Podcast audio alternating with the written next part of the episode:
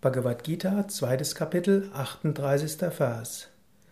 Nachdem Vergnügen und Schmerz, Gewinn und Verlust und auch Sieg und Niederlage für dich gleichbedeutend geworden sind, nimm den Kampf um des Kampfes willen auf.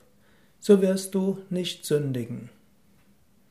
Krishna fordert mit diesen Worten Arjuna auf, gleichmütig zu sein.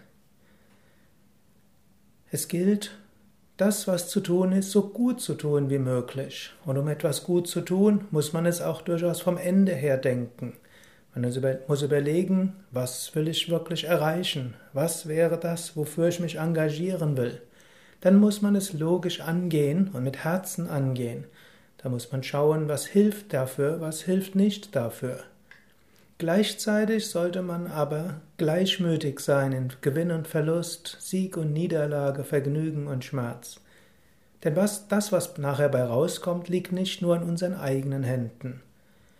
Wenn man sehr stark verhaftet ist an ein konkretes Ergebnis und es nachher nicht eintritt, dann ist man sehr unglücklich.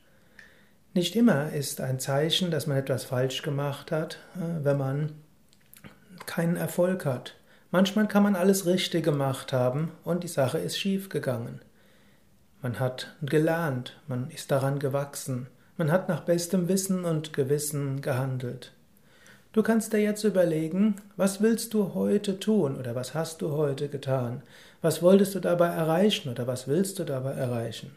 Wie kannst du das, was du zu, zu tun hast, gut tun? Und dann tue es gut, tue es mit Mut, tue es mit Freude. Und anschließend gib alles Gott da, bring alles Gott da, lasse los. Und dann wirst du keine Fehler machen, sagt Krishna. Mach es so gut wie du kannst, lasse dann los und spüre.